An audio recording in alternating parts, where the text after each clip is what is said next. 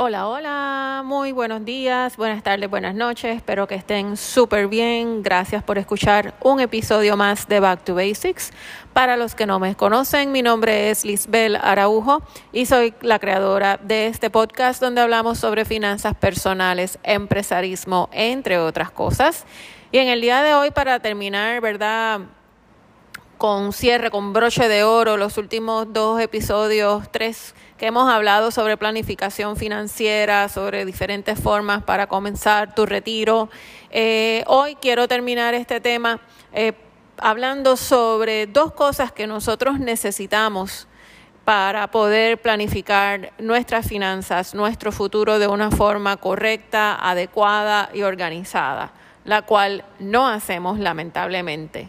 Cuando nos ponemos viejos es que nos damos cuenta que no hicimos nada, eh, queremos resolver la vida de 20, 30 años sin ahorrar y sin nada, la queremos ahorrar y resolver en dos años. Y eso pues no funciona así, lamentablemente. Así que hay dos cosas que nosotros tenemos que estar bien claros para poder manejar y, y poder tener un peace of mind, tener una tranquilidad, tener paz para nuestro futuro, no solamente para nosotros, sino para los que dejamos atrás. Lamentablemente, el dinero puede sacar lo mejor, pero también saca lo peor del ser humano. Y si tú no tienes las cosas al día, pues ciertamente el dinero o las deudas que tú dejas, porque sí, cuando heredamos, heredamos tanto dinero, pero también las deudas y eso significa problemas. Si no tienes eso claro, pues eh, honestamente lo que vas a dejar es un dolor de cabeza. Así que dicho eso, hay dos cosas que tú necesitas durante el proceso de tu planificación financiera y es un abogado y un contable. Esto no significa que estas dos personas tienen que estar contigo por el resto de tus días y que es una millonada de dinero la que vas a gastar. Todo lo contrario. Para empezar, tienes que conseguir un abogado y un contable que sepa sobre, los, la, sobre la planificación financiera y sobre el manejo en cuestión del retiro. Recuerda que todos los contables no se especializan en todo y eso es algo que tenemos que estar, tener bien claro. Está el contable que brega con auditoría, que brega con las planillas eh, personales, que brega con los libros de compañía y hay otros que bregan con tu eh, este retiro e inversiones, etcétera. Así que tienes que tener bien cuidado y entrevistar a dos o tres contables para que tú sepas cuál como tal el que te conviene. Averigua, consulta, haz preguntas, no le des y ni le delegues la responsabilidad del contable, tu responsabilidad al contable, porque así tampoco funcionan las cosas. Pero ¿por qué si necesitas tener un contable? Porque tienes que tener claro cómo es que tú vas a manejar tu dinero, dónde está tu dinero ubicado. Recuerda que se supone que no tengas todo el dinero eh, en un mismo lugar, por eso es que se llama diversificación, por eso se llama portafolio. No pongas todos los huevos en la misma canasta.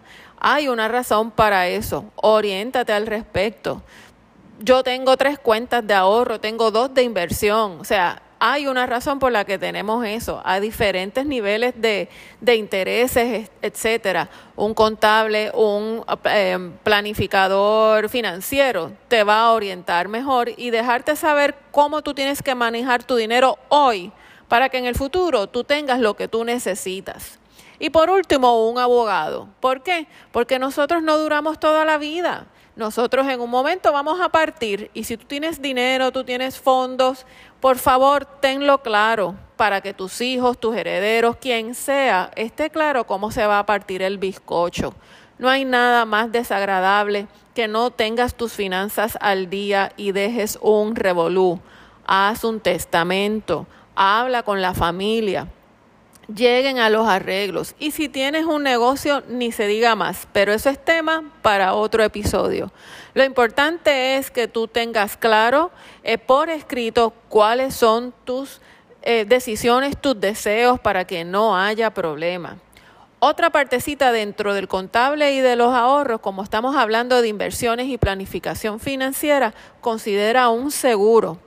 Mientras tú tengas dependientes de tus finanzas, entiéndase que tengas hijos que tengas un cónyuge que, quizás depende de ti 100%, eh, o que pues obviamente el complemento de los dos ingresos, tanto tuyo y de tu pareja, son necesarios para poder tener las necesidades básicas, ten un seguro para que el día que tú faltes, tus, tus dependientes, tu esposa o tu esposo, tus hijos estén cubiertos. Esto siempre y cuando tengas dependientes de tus finanzas. Ya una vez tú estás sin deudas, ya una vez tu familia está eh, financieramente dependiente, tú no necesitas tener constantemente un seguro.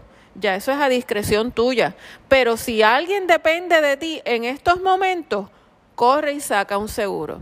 Así que es bien importante que cuando tú estés planificando tu futuro, tus finanzas hoy y mañana, ten presente que necesitas un contable que te oriente para que sepas cómo vas a modificar tus finanzas y el mismo lo vas a monitorear cada cierto, cierto tiempo. ¿Ok? Esto no es algo constante, pero sí debe ser periódico cada tres años, si hay un cambio de empleo, si hay una oportunidad de ingreso adicional, cómo lo puedes manejar.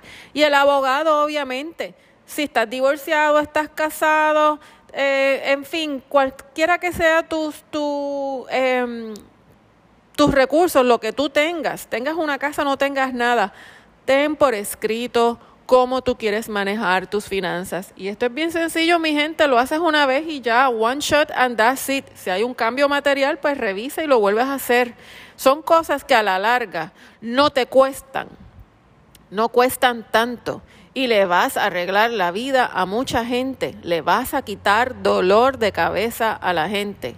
Tu dinero no te lo llevas eh, eh, al más allá, el dinero se queda. Así que manéjalo bien, manéjalo inteligentemente y manéjalo de tal forma que los que dejas atrás no se vean afectados. Así que eso es todo por hoy. Piensen bien lo que le digo, mi gente, son detalles importantes y no lo, no lo ponemos en perspectiva. Y esto es algo que nosotros debemos tomar en serio. Recuerden que todos los días nosotros tomamos decisiones financieras. ¿Cómo es posible que no le damos este pensamiento más a menudo a algo tan vital, tanto para nosotros como para nuestros seres queridos? Así que se me cuidan, piénselo bien y nos escuchamos pronto. Chao.